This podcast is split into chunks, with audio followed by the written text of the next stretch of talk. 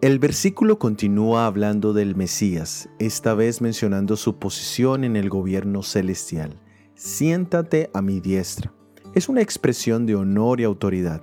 Siendo que el Mesías era uno con el Padre, su posición es junto a Él, y esto no puede ser impedido por nadie. Existen múltiples referencias en el Nuevo Testamento a la posición excelsa de Jesucristo en el cielo.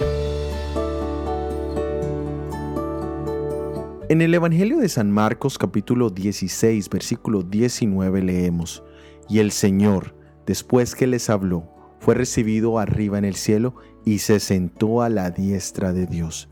Aquí se describe que la ascensión de Jesucristo al cielo después de haber hecho su sacrificio en la tierra fue un evento de pompa y con fuertes aclamaciones de las huestes celestiales. Jesús ahora empezaba un ministerio en el lugar santo del santuario celestial. En el libro de Romanos capítulo 5 versículo 10 nos habla de que por su muerte fuimos reconciliados, pero seremos salvos por su vida. Esa vida hace referencia a su ministerio sacerdotal en nuestro favor.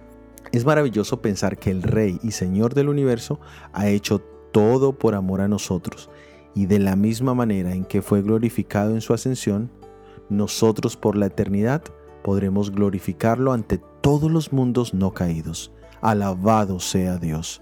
Soy Óscar Oviedo y este es el devocional Jesús en 365 días.